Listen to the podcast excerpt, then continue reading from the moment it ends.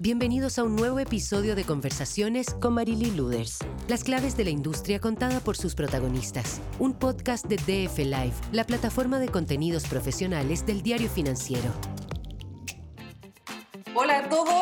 Muy bienvenidos nuevamente a una edición adicional de Conversaciones del Diario Financiero en esta tercera temporada que ha puesto el acento en entrevistar a altos ejecutivos de empresas que están siendo claves para la economía, de manera de entender cómo están tomando las decisiones y hacia dónde van en un contexto desafiante y a la vez eh, complejo. Hoy día tenemos como invitado a Felipe Barriga, es el director de ventas de la región andina y cono sur de FedEx. Muy bienvenido, Felipe, y gracias por tu tiempo.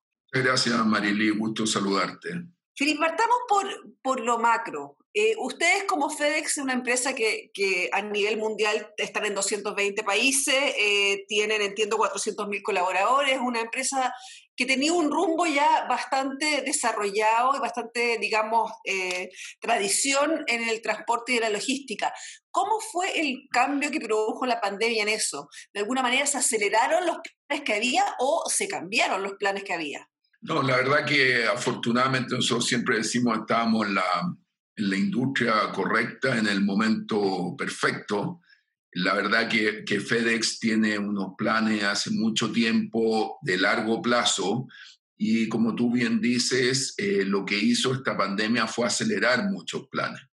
Eh, FedEx eh, tiene un modelo de negocio eh, muy basado en activos propios ya FedEx es la aerolínea de carga más grande del mundo, con cerca de 700 aviones propios, eh, además con instalaciones propias en todos los países. Entonces esta pandemia nos pilló muy bien parados. La verdad que estábamos muy bien estructurados con una red que funcionaba y afortunadamente sigue funcionando muy bien. Entonces esta pandemia nos pilló bien parados, nos Ahora, pilló Felipe, con mucho...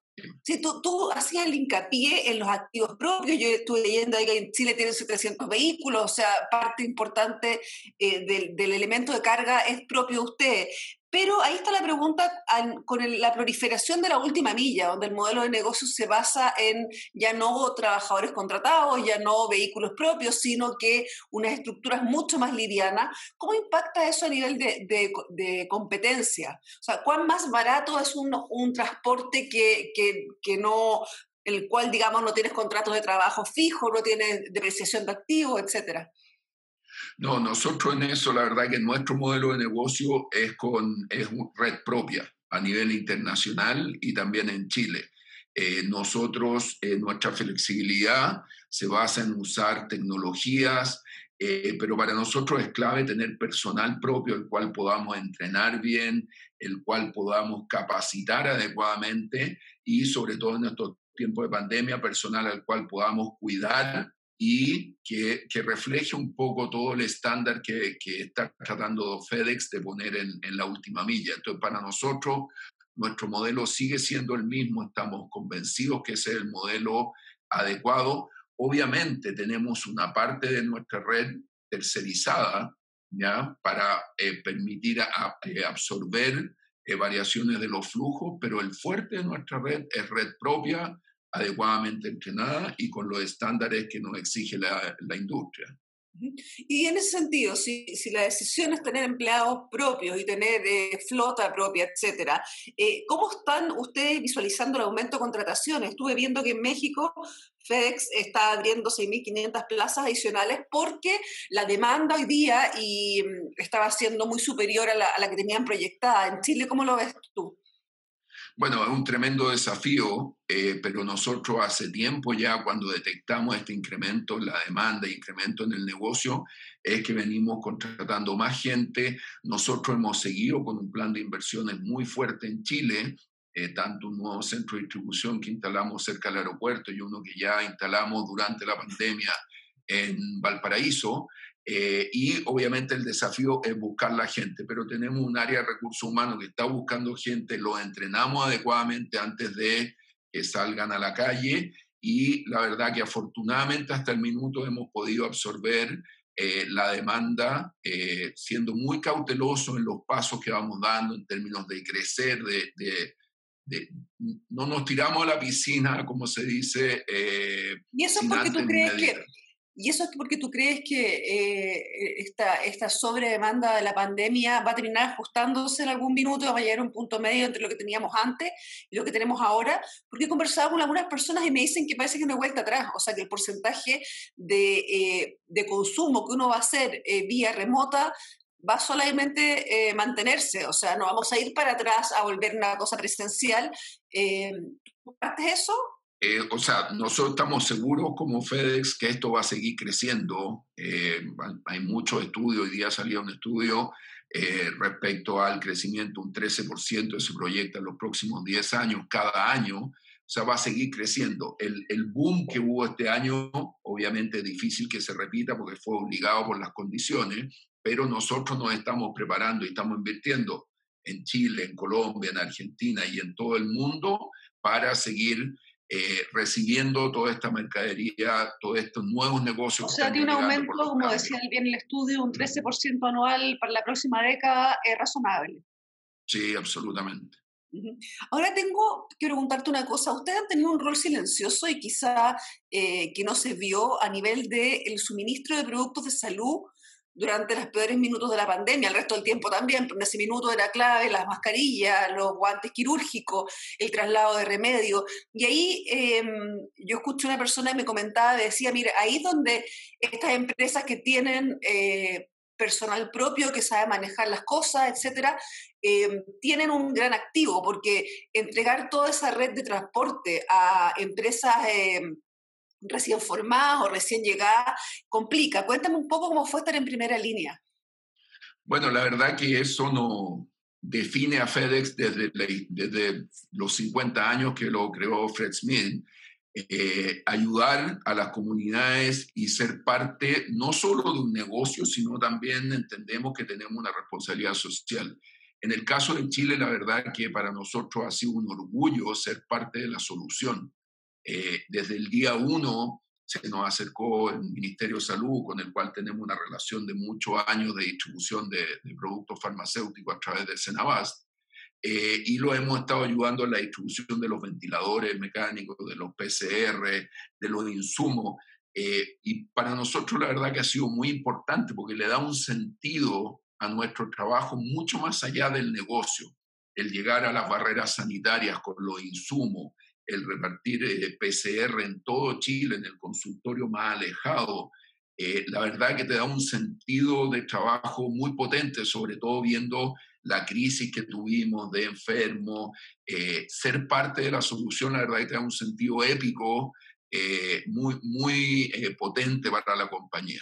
Y obviamente para nosotros eso es parte de nuestra responsabilidad, por lo tanto tampoco lo estamos publicitando como algo, eh, sino que lo sentimos como parte de lo que nos define como compañía. Y ahora esta segunda etapa de la pandemia, donde evidentemente todavía hay una serie de restricciones y una serie de riesgos, sin embargo, eh, deberíamos estar ya en una meseta, en el sentido que ya sabemos que está esto aquí. ¿Qué rol quiere jugar usted? Leí en alguna entrevista por ahí que quería ser los primeros actores de Chile. Sí, nosotros, bueno, tenemos varios varias líneas de negocio. Nosotros somos muy fuertes en, el negocio en B2B. Nosotros somos parte fundamental de la, de la cadena logística comercial de este país. Abastecemos a tiendas de retail, abastecemos eh, la industria, eh, la minería, abastecemos la verdad que toda la industria de, de automóviles, etcétera.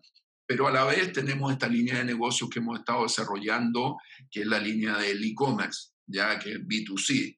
Eh, esa línea de negocio partimos recién este año. Nosotros históricamente era nuestro foco B2B en Chile y la hemos desarrollado en forma muy eh, cauta en términos de no ofrecer servicios que no vamos a poder dar, no generar expectativas. Tiene algo de sentido porque entre la gente que trabaja en el e-commerce dicen que eh, la pandemia además puso a los consumidores y a las empresas en una parada muy exigente con respecto a los proveedores logísticos.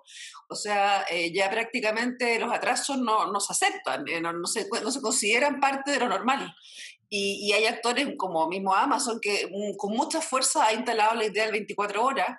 Y eso yo imagino que para ustedes también debe ser un tremendo desafío, porque no es el mismo consumidor, no es el mismo empresario, no es el mismo contraparte, digamos.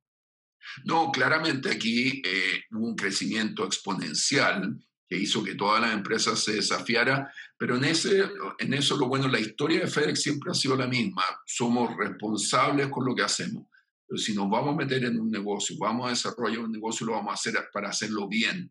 Entonces, no sacamos nada con salir a, a ofrecer cosas que no vamos a cumplir. Entonces, hemos ido invirtiendo adecuadamente, hemos ido invirtiendo cautelosamente, pero de manera de sí eh, preservar el servicio eh, que queremos que, que, nuestros clientes nos reconozcan y nos han reconocido afortunadamente. Ustedes tuvieron en Chile además eh, la, la, fusión con TNT, o sea, de alguna manera es una empresa que viene con... ¿Ese proceso ya terminó internamente? ¿Ya está listo? E, ese proceso partió en 2017, también se hizo muy adecuadamente, paso a paso, está de moda ese, ese término, y eh, nos quedan algunos detalles internos, pero para efectos del mercado, nosotros, eh, FedEx ya es una empresa única, establecida y absolutamente consolidada en el mercado chileno, y líder en su segmento de B2B y en un camino hacia el liderazgo en el segmento B2C. ¿El B2C en qué, en qué época, o sea, en qué plazos piensas tú que podría ser líder de mercado? 10 años. Plan nuestro, sí, el plan nuestro de aquí a 10 años el año 2030 ser líder de mercado. Pero ya estamos trabajando, la verdad que el mercado está cambiando tanto también, ha cambiado tanto en su tamaño y en su, las prestaciones que, que se dan, que estamos trabajando. La verdad que el liderazgo en sí no es algo que no... Obsesione. no, obsesione, gracias. Eh, lo que nos interesa a nosotros es seguir dando un servicio de, de muy buena calidad con todas las herramientas tecnológicas, que es algo que FedEx siempre ha sido eh, un actor relevante en entregar herramientas tecnológicas que permitan dar un buen servicio. Para allá va todo. Estamos conversando con Felipe Barriga, director de ventas de la región andina y Conosur de FedEx. Mis auditores, yo creo que si te pudieran preguntar, te preguntarían cómo se ve esta Navidad, porque va a ser el primer mega evento eh, comercial, el primer mega evento, además no solamente comercial, sino que va a ser eh, Em, que tenemos en pandemia, donde evidentemente lo que antes se, se trasladaba de, de, regalo debería, por, por los temas sanitarios, eh, subir mucho. Cuéntanos cómo están viendo, cómo están preparando ustedes para este, este evento donde se va a poner a prueba toda la logística en Chile, creo yo. Sí, bueno, nosotros en, en FedEx lo llamamos la, la madre de toda la, the mother of all the peak season, la madre de todas las temporadas va a ser esta. Eh, no solo en Chile, a nivel mundial. Eh, FedEx ya desde el mes de julio empezó a armar un plan eh, de incremento de rutas, de incremento de, de activos, contratar más gente para la temporada, así como tú leías que en México estamos contratando 6.500 personas, en Memphis están contratando 70.000 personas, acá en Chile. ¿Memphis está la casa central? Memphis es y es el hub está la Casa Central Administrativa, pero además es, el, hub para el mundo. Todo lo que viene del mundo llega a Memphis y de ahí sale a, en el caso de Latinoamérica, vamos desde Memphis a Sao Paulo y Sao Paulo viene al, Cono Sur. Perfecto. Y esta Navidad, bueno, cuéntame, ¿cuál la ves tú? O sea, a nivel de qué incremento debería verse la cantidad de paquetes que circulen. Mira, la verdad, Navidad siempre parte para nosotros mediados de noviembre, o sea, nosotros ya estamos, empezando, sí, y ya lo empezamos a ver la primera semana de noviembre. Venimos, como, como hemos dicho por ahí, eh, llevamos cuatro meses de, o más de Cyber Day permanente. Antes el Cyber Day generaba un 30%, ahora llevamos cuatro o cinco meses con un Cyber Day permanente hemos eh, aumentado muchas nuestras instalaciones. Viven el cyber, básicamente. Exactamente. porque el cyber es un minuto, la gente que trabajaba, lo que tú trabajas, era como una semana de, de, full la locura, sí. No, la verdad estamos, sobre todo estamos hablando mucho con nuestros clientes para ver cómo vienen sus proyecciones eh, y efectivamente en base a esas proyecciones estamos preparando eh, a todo nuestro equipo, generando eh, eh, generando más rutas, siendo más eficiente y sobre todo metiendo mucha tecnología. La tecnología son, son temas que acá te generan mayor productividad y por lo tanto eh, mejores niveles de servicio. Justamente sobre tecnología era mi última pregunta, Felipe. Tiene que ver con que yo, por lo que entiendo, ustedes tienen, la tecnología la tienen muy aplicada a los procesos backstage de manera de hacerlos más eficientes, pero también ha salido en la prensa y se ha comentado Roxo, que sería este vehículo de reparto inteligente, que ustedes lo están ya, eh, digamos, empezando a, a, a, potenciar desde el 2019. Cuéntame ¿Qué es Roxo? ¿Dónde vamos, ¿Cuándo vamos a ver a Roxo? Porque por lo que yo vi era una especie de máquina que tenía carga delantera. Explícanos un poco hacia dónde, qué podría tocarnos el timbre en un tiempo más. Mm, sí, bueno, la verdad que eh, FedEx históricamente, desde el año 73 que se funda, eh, ha estado siendo un líder en el tema de tecnología de distribución. ¿ya? Eh, en este minuto estamos con varios proyectos en paralelo el tema de los drones y uno de esos proyectos Roxo, que es este robot, eh, que la gracia es que parte de un centro de distribución es eh, manejado autónomamente, ¿ya? Y él va a distintos lugares a dejar esto, esto pero, pero esto es un robot chiquitito, o sea, es un robot del tamaño de una persona, ¿esto anda por la calle? Sí, anda por la calle y tiene visores y sensores para evitar. Hay un video muy bueno en YouTube, lo recomiendo, eh, que tiene sensores porque para, por ejemplo, se cruza un niño con una pelota, para, en los semáforos para. La verdad que la tecnología es impresionante. Y la idea es llevar, por ejemplo, llevar a Roxo arriba un camioncito a un barrio, estacionar y que todos los Roxo repartan en ese lugar. O que salga directamente desde, por ejemplo, eh, farmacias, que directamente esté ahí, eh, se, se, llena con 6, 7 o 10 recetas y salga a repartirlo en ciudades más pequeñas, ciudades medianas. La verdad que estamos probando, son pruebas, todavía no está a niveles industriales, son pruebas para ver cuáles son las tecnologías que realmente van a, van a funcionar a futuro. Y también mencionaste los drones, porque los drones han sido como un tópico, no sé cómo decirlo de alguna manera, pero llevamos un par de años con esta amenaza de que un día va a llegar los drones. ¿Están realmente a nivel mundial funcionando y en Chile qué pasa con los drones? Eh, sí, funcionando todavía no, están todo a nivel de prueba. Nosotros en Estados Unidos ya hemos hecho entrega de drones. Eh, son ciertas industrias que requieren entrega en dos horas, industria farmacéutica, industria tecnológica, eh, y sobre eso se están haciendo las pruebas. La verdad que el tema de los drones no solo depende de nosotros porque requiere legislaciones también, de la regulación, legislaciones. Son tecnologías, la tecnología ya está.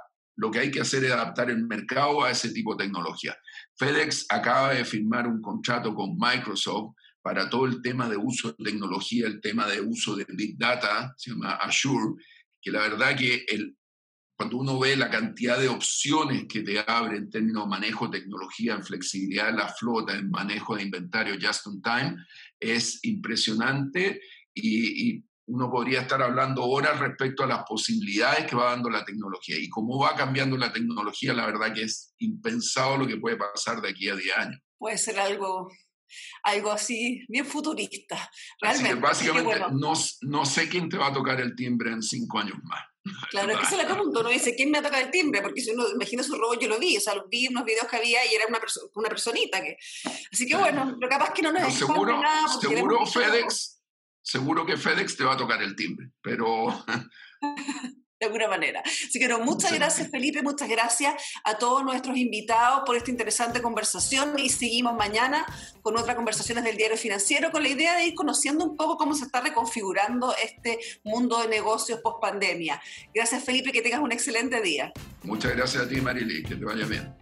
Esto fue Conversaciones con Marily Luders. Las claves de la industria contada por sus protagonistas. Un podcast de DF Live, la plataforma de contenidos profesionales del diario financiero.